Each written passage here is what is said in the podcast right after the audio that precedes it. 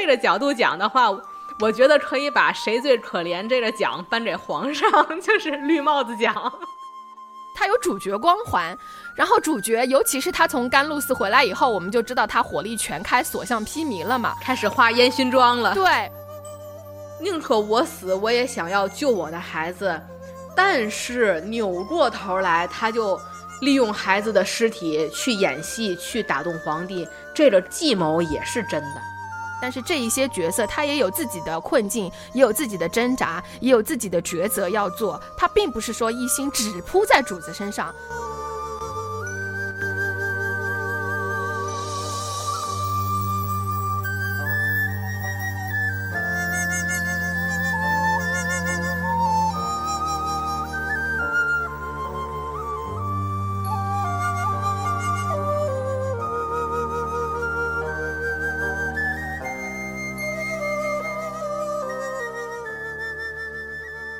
家好，我是阿蝶。大家好，我是庄生。啊，欢迎收听，这里是三下五除二和一梦白小电台的联合录制。那么上一期呢，我们说了宫斗剧的鼻祖《金枝玉孽》，那么还有很多没有聊完的话题将在这一期呈现。我们接下来就开始说一下吧。那咱们刚才说了这部剧里面最主要的几大角色，然后咱们说说这部戏里，嗯，阿蝶觉得谁是最可怜的那个人呢？最可怜的人啊，其实前面前期我已经说了，我觉得最可怜的是孙白杨的妻子好雪。孙白杨的妻子，我也是那么想的。我本来想想说尔淳是最可怜的，就是我刚刚说他是个悲剧性的人物，但是我一比跟那个浩雪一比，不，尔淳还没有那么可怜，浩雪实在太可怜了，还没有那么可怜。嗯，那除了那个孙白杨的妻子，你还觉得谁最可怜？找来找去，我都觉得孙白杨的妻子最可怜。对啊。就这个东西好像毋庸置疑了吧？就是高票当选，啊，他真的太可怜了。那咱们说完谁最可怜，那咱们再说说，你觉得谁最可恨呢？这部戏里。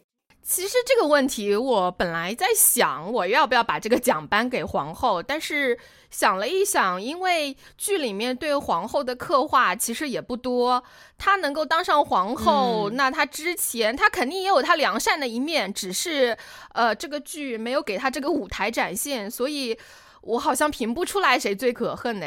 啊，谁最可恨？那我颁给那个徐公公吧，我改变主意了，我颁给徐公公。我觉得徐忠忠可以给他颁一个谁最可笑，就是，就是一开始自己好像设计的天衣无缝，结果最后啥也没捞着，最后让自己身边的人给他莫名其妙就得干死了。谁最可笑是徐忠忠。那你觉得谁最可恨？我也是，我真的是找不出来谁最可恨。要说谁最可恨，那只能说一下子又上高调了，就是万恶的封建社会，对男权统治下的 封建王朝，这是最这个看不见的手。就刚才咱说到皇后的话，其实最一开始我也想把这个奖颁给皇后，但是我后来看到结尾的时候，就是皇后和皇帝的这对定位啊，我就发现。有多少剧的帝后关系，或者说是出轨男主和原配夫人的定位，都脱胎于《金枝欲孽》里面的皇帝和皇后。对 对对对，就是我当你是我老公，你当我是你的后勤部长、大管家，对吧？尤其当时皇上说，皇后不是跟皇上说，他有好多的妃子都背叛他嘛？嗯，皇上说，你说什么？朕竟然有那么多的妃子对朕有异心，我当时笑出了声儿。我心想：清醒点吧，大爷！除了皇后，压根儿就没有哪位娘娘看上过你。那要是从这个角度讲的话，我觉得可以把谁最可怜这个奖颁给皇上，就是绿帽子奖。其实，在金枝这里面，皇上也是非常工具人的，他的戏份特别少嘛，而且。你可以看出来，大家怎么愚弄皇上，怎么去，对吧？去争宠，皇上都被放在这个一个一个计谋的一个，就是在这些阴谋当中，不像《甄嬛传》里面皇上他还有自己的一个一些阴谋和自己的一些谋略，比如说欢宜相呐，啊，比如说他自己为了呃要牵制年羹尧啊等等，就是能够看出来皇上他也有自己的一个想法，他并不是说是他虽然也被后宫所设计嘛，经常就是胖菊也会被那女人们给陷害，或者是说女人们会怎么样顺水推舟，就把他给算计进去了，但是。是跟这个《金枝玉孽》里面的皇帝相比，就是《甄嬛传》里的皇帝其实比较立体形象了。这里面就真的非常工具人。哎，我觉得这里面皇帝的塑造啊，他就是为了凸显一下封建皇权。所以说，他这个皇帝的塑造，塑造成什么样无所谓，是年轻是老，对吧？是漂亮是丑，是真心假意。根本就不重要。因为虽然说后宫的娘娘们没有人喜欢皇上。其实皇上也不喜欢他们，这就很写实了，互为工具人。我不知道皇后和如妃之前对皇上到底是怎么样的一个情谊。如果说在如妃遇到孔武之前，我并不清楚如妃对皇帝到底是有多少真情在的。就因为剧里面没拍，所以我也无从考究。我怀疑有点够呛啊，怀疑够呛。那那咱们说完了剧里面觉得谁最可怜最可恨？剧里有没有一些咱们印象非常深刻的，或者是觉得非常喜欢的那些场景和情节？我有一段是你也有提到过，如妃她和她的女儿那一个就是形象，一女就是母子情深的这一个，嗯，对这个场景，就是她在。他他被罚抄写《道德经》还是抄写什么什么经文？皇后让他抄嘛，然后。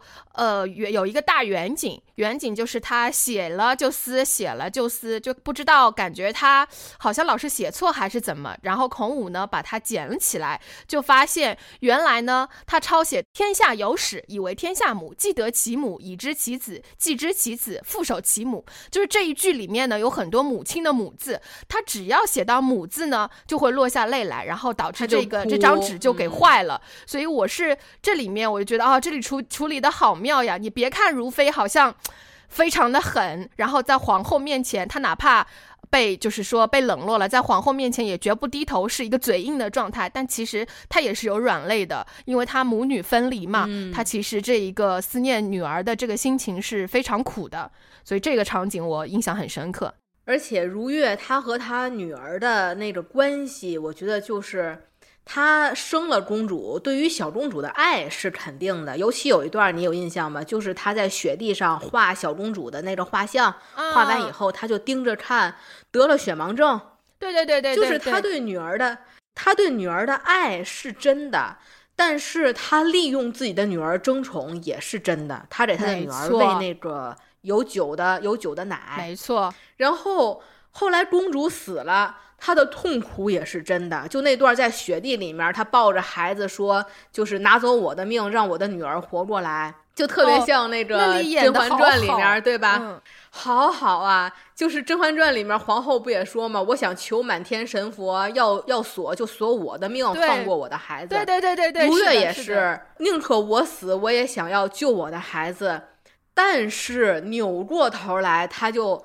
利用孩子的尸体去演戏，去打动皇帝，这个计谋也是真的，这才是狠人啊！我觉得他后来，嗯，把自己的孩子就是揣上那个暖炉，让皇帝感受一下自己的孩子在自己的怀里失去体温的那种痛苦，就是从他刚刚自己的孩子在自己怀里变凉的那种痛苦，他受到了启发。嗯，然后他要把这种痛苦让皇上跟他感同身受，我觉得这段戏真的是太棒了。这里我真真的觉得他演的非常好。然后等他一切事儿都做完之后，还有一段戏，就是他夜里给小公主招魂，他拿着拨浪鼓给小公主招魂那段戏，你还有印象吗？我有有印象，他拿着拨浪鼓在宫里走。嗯，对，等他一切尘埃落定以后。孔武就问他，就说这个要不要微臣陪您？如月就说你是怕我害怕，还是觉得我这个紫禁城第一唯物主义者完不成招魂这项任务？然后就说，如妃就说：“我为什么要招魂？是因为小公主她都没有机会在紫禁城里面看一看自己的家是什么样子的。我今天晚上带她看看自己的家，太棒了！那段戏，尤其那个音乐 BGM 一起，回味无穷。是，我就觉得后面的那些宫斗剧都没有这样去触动人的那种场景。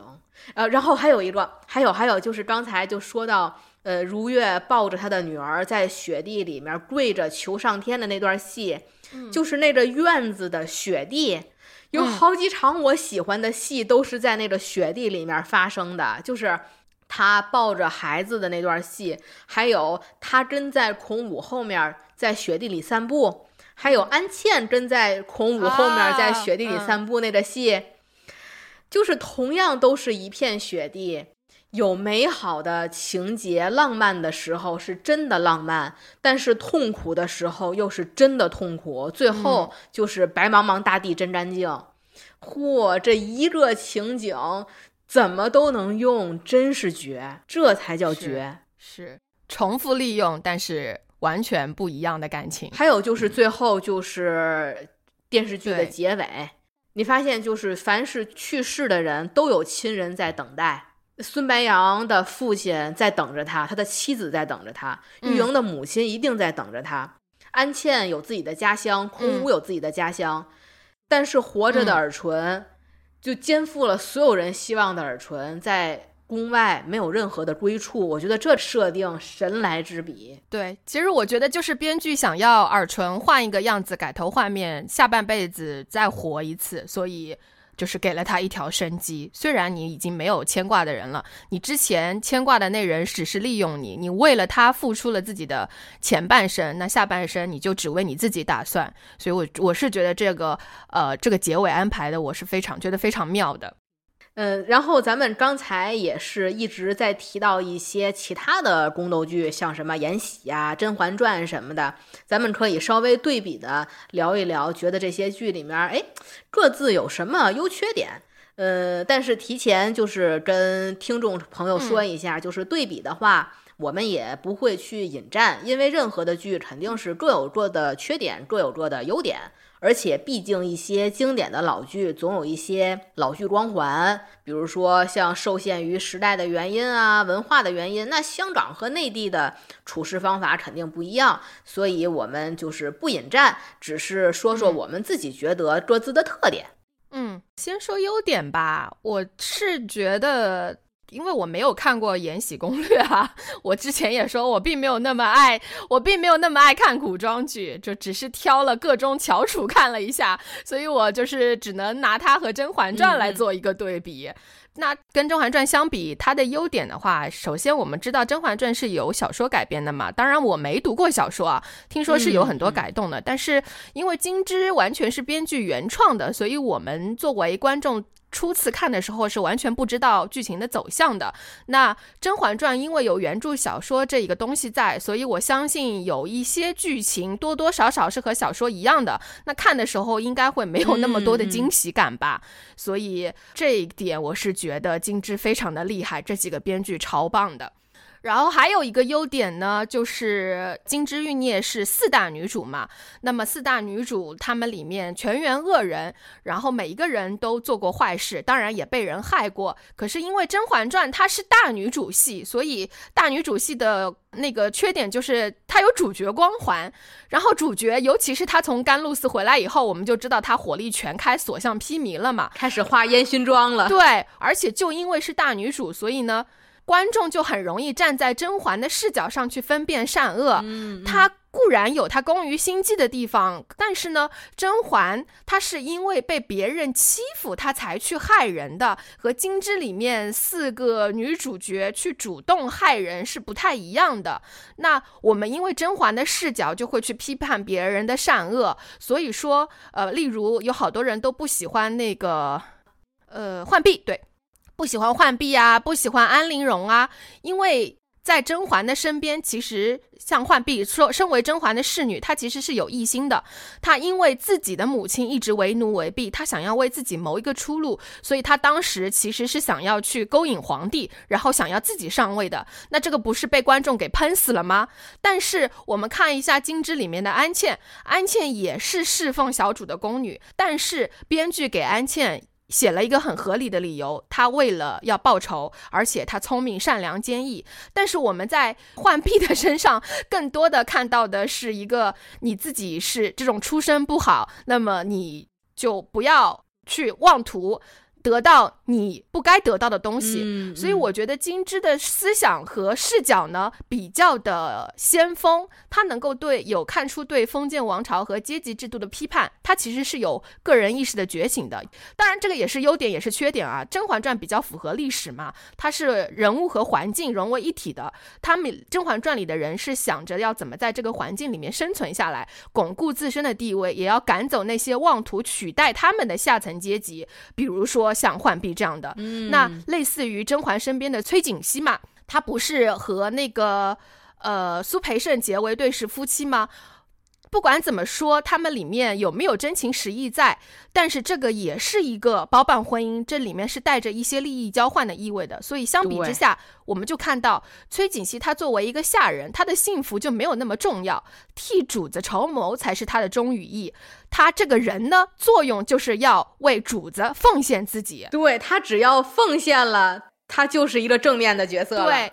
在这一点上面，金枝是比较现代化、比较有反思的一个一个剧的，包括孔武啊，然后安茜啊，我们前面说了，她是一个下人的视角，是从由下而上仰视的一个状态。但是这一些角色，他也有自己的困境，也有自己的挣扎，也有自己的抉择要做。他并不是说一心只扑在主子身上，他也是个人呐，对吧？对。就是一直以来就比较多的说法啊，就是普遍认为金枝玉孽的利益要高一些。那有的人可能就说了，你再说反封建，这金枝玉孽不也是妃子之间的斗争吗？对吧？谁最后也没说杀了嘉庆我当女皇。但是其实这利益高在哪儿？除了主角，还真得再看看配角。就像刚才你说锦汐那事儿。你看《金枝玉孽》里面的底层的人物，宫女儿或者说是侍卫，都在为自己谋出路。呃，如妃的那个宫女儿宝蟾，她不也喜欢孔武吗？就是这样的一个小角色，她也想为自己追求爱情。有的角色，对吧？我就对上位者的做法愤愤不平，我就不甘心枉死。然后孔武把那个一开始死的那个小宫女素英的笛子。藏在那个呃奉献奉献祠的那个牌位下面桌子下面，对，然后就说了以后每个皇帝都给你磕头。嗯，这段我觉得拍的特别好，就是又做到了王侯将相宁有种乎，又没有像爽剧一样大声密谋，我在宫里发表自由独立宣言，对吧？嗯，这个角色一下子就立住了。就是现在的宫斗剧里面，好多剧正面的配角就意味着一件事儿。为主子忠心耿耿，嗯，为主子贡献生命，或者说是主角，对吧？一开始有多么的善良，一开始有多么的反封建。比如说社会我未解，那当初我都是能干死太妃的人，我这也不服，那也不服。哎，等到上位以后，可就不是他了，安于上位，也不用自由领导人民了，从此过上幸福的日子了。就这么一对比，你说这金枝的利益是不是漂亮？就看完金枝就觉得，这斗什么呀都不容易，就斗到最后天地不仁，各走各的路。看别的宫斗，我可能就觉得不行，我要笑到最后，我得打倒手下败将，成为 CEO。我头一次看金枝的时候，因为是高中的时候，最大的感觉就是封建社会真吃人呐，那就得推翻封建帝制。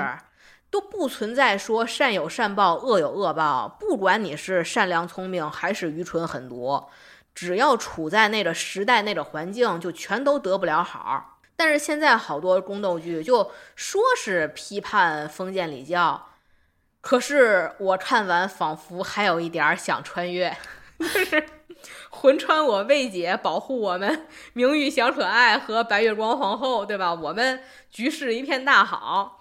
或者是看《甄嬛传》，我也想成为剧里的谁谁谁，本宫也想当一宫主位，痛快痛快。但是《金枝欲孽》看完，真的是不会想要穿越成里面任何一个人，这这就是利益差距。其实就是编剧的想法，就是以古讽今。我用古代的这个故事来讽刺一下现代社会的这一些问题。它其实是有一些把职场的故事写在了这一个 《金枝玉叶》的这个剧本里面。对对，所以其实它。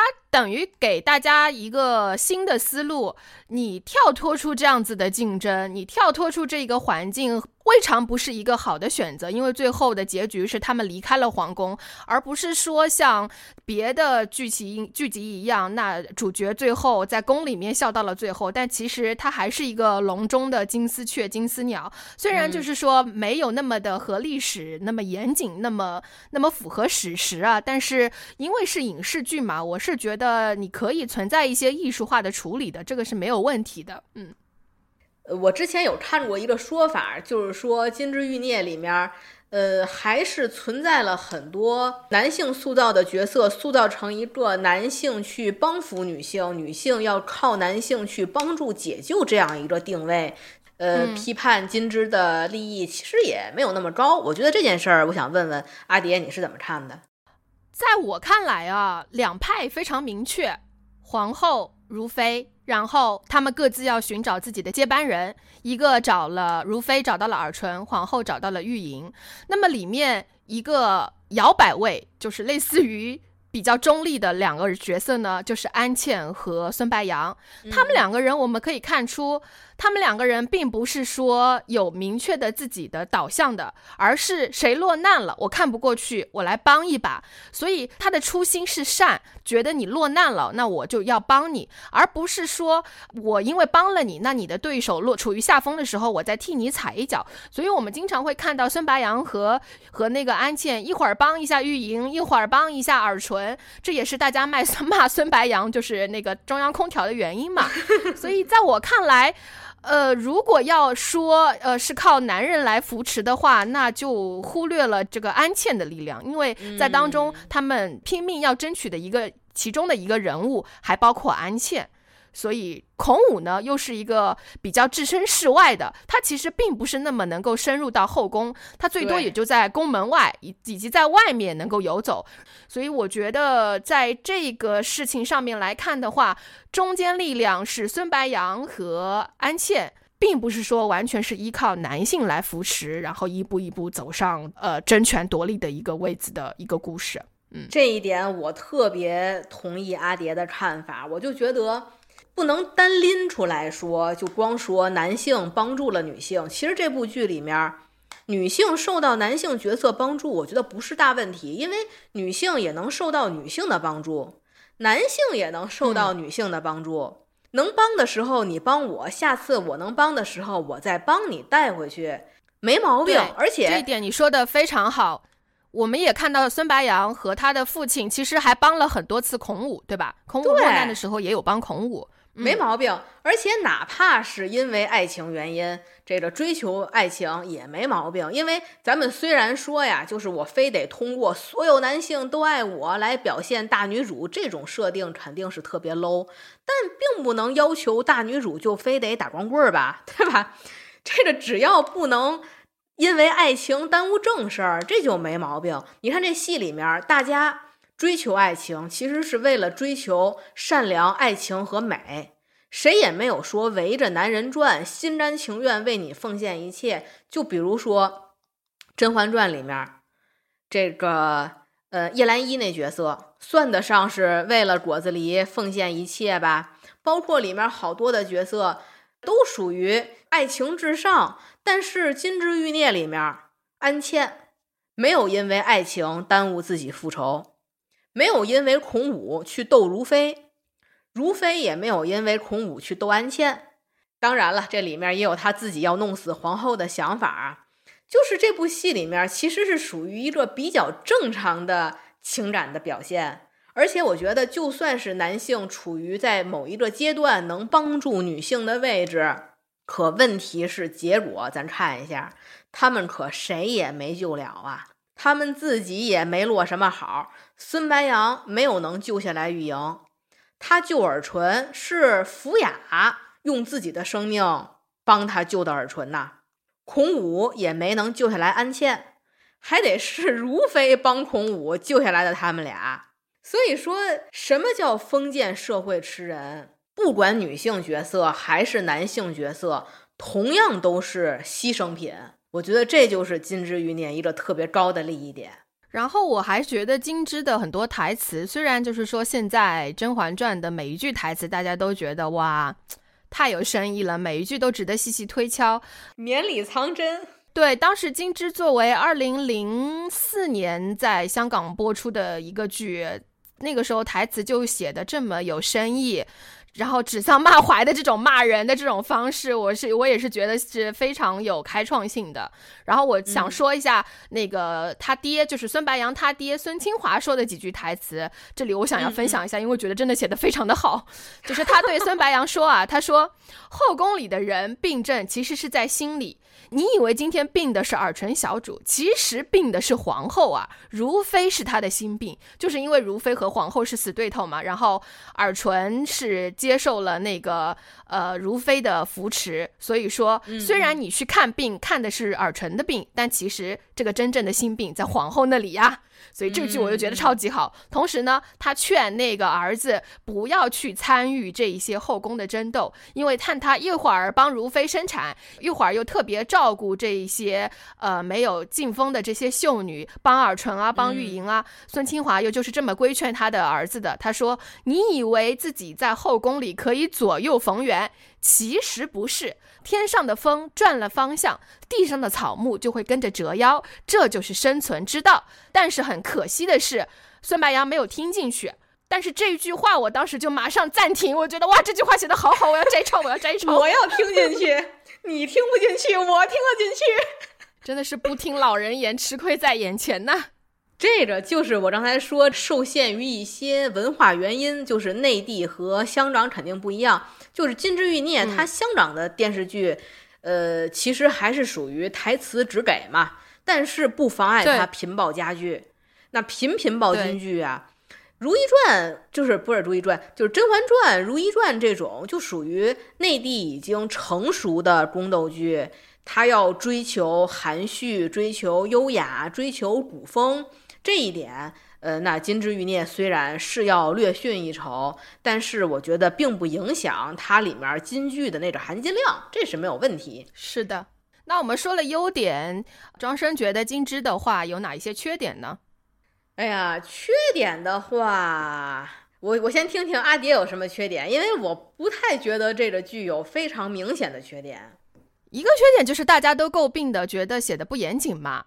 但是这个我是觉得可以理解的，因为它 哪部剧严谨呢？哪部剧能百分之百严谨呢？对，它年代很早，而且就是因为《甄嬛传》它那么的严谨，其实是有一点站在前辈的肩膀上、巨人的肩膀上的。前面我们也说了，刘莲子写《甄嬛传》就是受了《金枝欲孽》的影响嘛，所以呢，我们观众因为。以后人的角度来指责前人的这个粗糙呢，我觉得并不是特别的公允了。所以在在这个严谨这个角度上面来讲，大家虽然你说可以说，但我觉得也就吐槽吐吐槽也就罢了，就没有必要说特别的。批评或者特别的严厉的指责他，因为对吧？这个都是我们是现在受到后来的影视剧的影响和洗礼，才会发现它的不合理的嘛？电视剧又不是纪录片儿，哪儿来的那么严谨呢？是。然后我想说的，他的我自己认为比较。多的缺点呢，是它剧情上面，包括你前面庄生也说了，它剧情比较直给。那它很多剧情的推动啊，我发现它写的确实很简单粗暴，不细 腻。尤其有很大的很多的秘密流传出去呢，都是因为隔墙有耳。我不知道庄生有没有注意到，甄嬛传》里好多的秘密都是因为哎，《甄嬛传》里面可也是有宫廷小喇叭小夏子同学在呀。没有小夏子，好多事儿他也传不出来呀。但但是因为可能因为这个剧集七十几集相对比较长，所以它有很多多样的处理，比如说像那个呃舒痕胶是吗？是叫舒痕胶吗？是过了前期就。涂了，到了后期甄嬛才发现的，而且是自己发现的。然后包括什么于氏毒害她，又是通过那个叫呃药罐子上面那个颜色不一样这些来来发现的。但是在金枝里面呢，它这个秘密的推动就是比较简单粗暴。比如说安茜的奶奶是皇后杀的，我告诉你，那个呢小鹿子在边上就听到了，对。然后，然后这个推推动就是小路子去告诉了安茜，好，这个秘密就大白于天下了。还有或者比如说孙白杨和玉莹有了孩子，那玉莹想要冒充这个龙胎，他知他也知道孙白杨为了就是说顾及他们娘俩的生命，肯定是不敢张扬的。孙白杨呢就在母亲的牌位面前哭诉这件事情。好了，隔墙有耳，又被他爹听到了，然后就是后面又有了一系列的操作之类的等等。所以说这一些呢，我就觉得比较的简单粗暴，不是很细腻。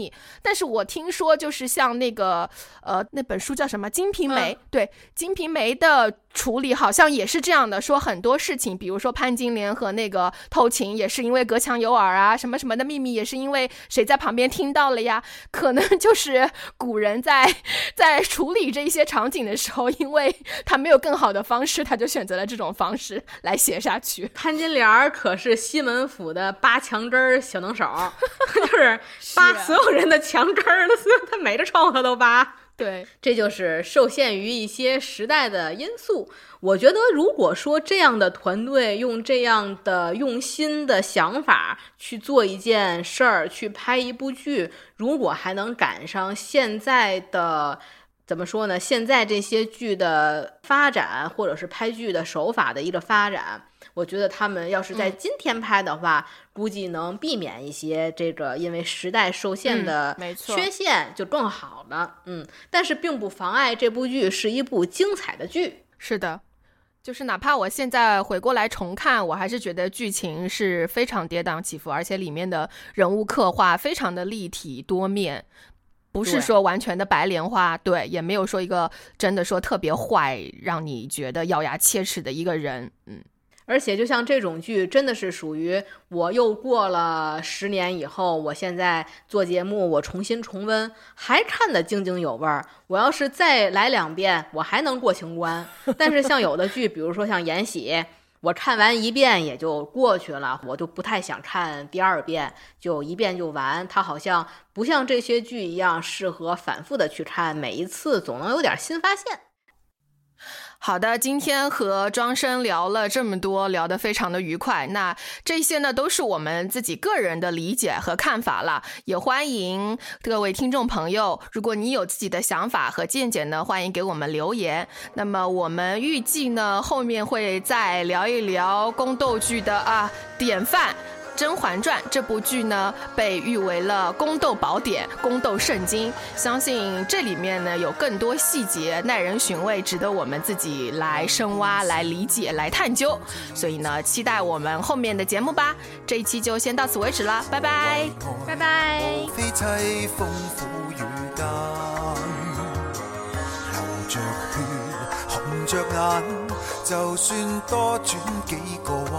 纵酒醒宿醉未散，寻常一句到头来毫无乐趣。然而呼喊痛哭拉扯可是对？为何烧到猛火里，我都不介意伴随？话我知，这生醒了又再醉。问苍天有几多快活儿女？